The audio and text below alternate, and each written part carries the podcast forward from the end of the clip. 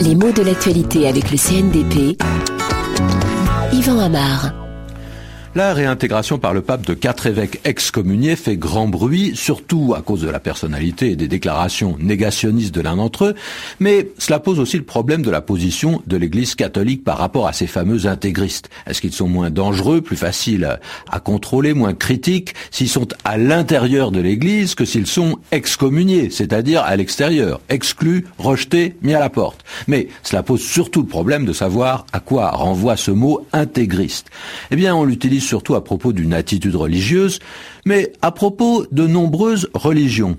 Un intégriste, c'est, du point de vue religieux, quelqu'un qui est euh, plus royaliste que le roi, hein, ou plus strict que le pape d'une certaine façon. Il s'agit de ceux qui interprètent les textes religieux de la manière la plus rigoureuse en ce qui concerne l'observation de principes, mais surtout l'observation d'interdits.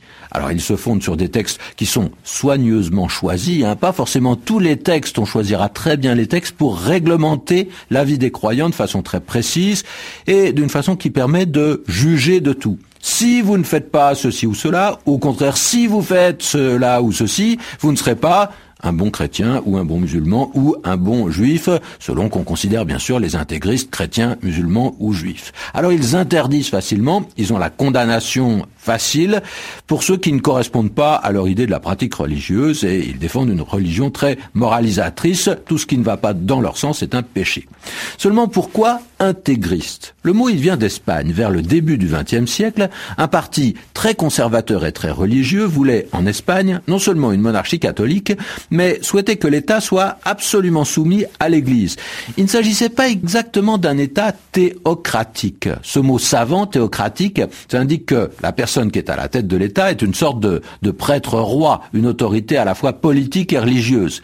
Le parti intégriste voulait surtout que l'Église catholique puisse dicter ses volontés au pouvoir politique, même si les deux appareils religieux et politiques restaient distincts. Alors, l'adjectif intégriste, on l'a emprunté à l'espagnol, mais cette langue le tenait du latin integer, dans le sens de de stricte observance, qui observe avec le plus grand scrupule au pied de la lettre les textes choisis.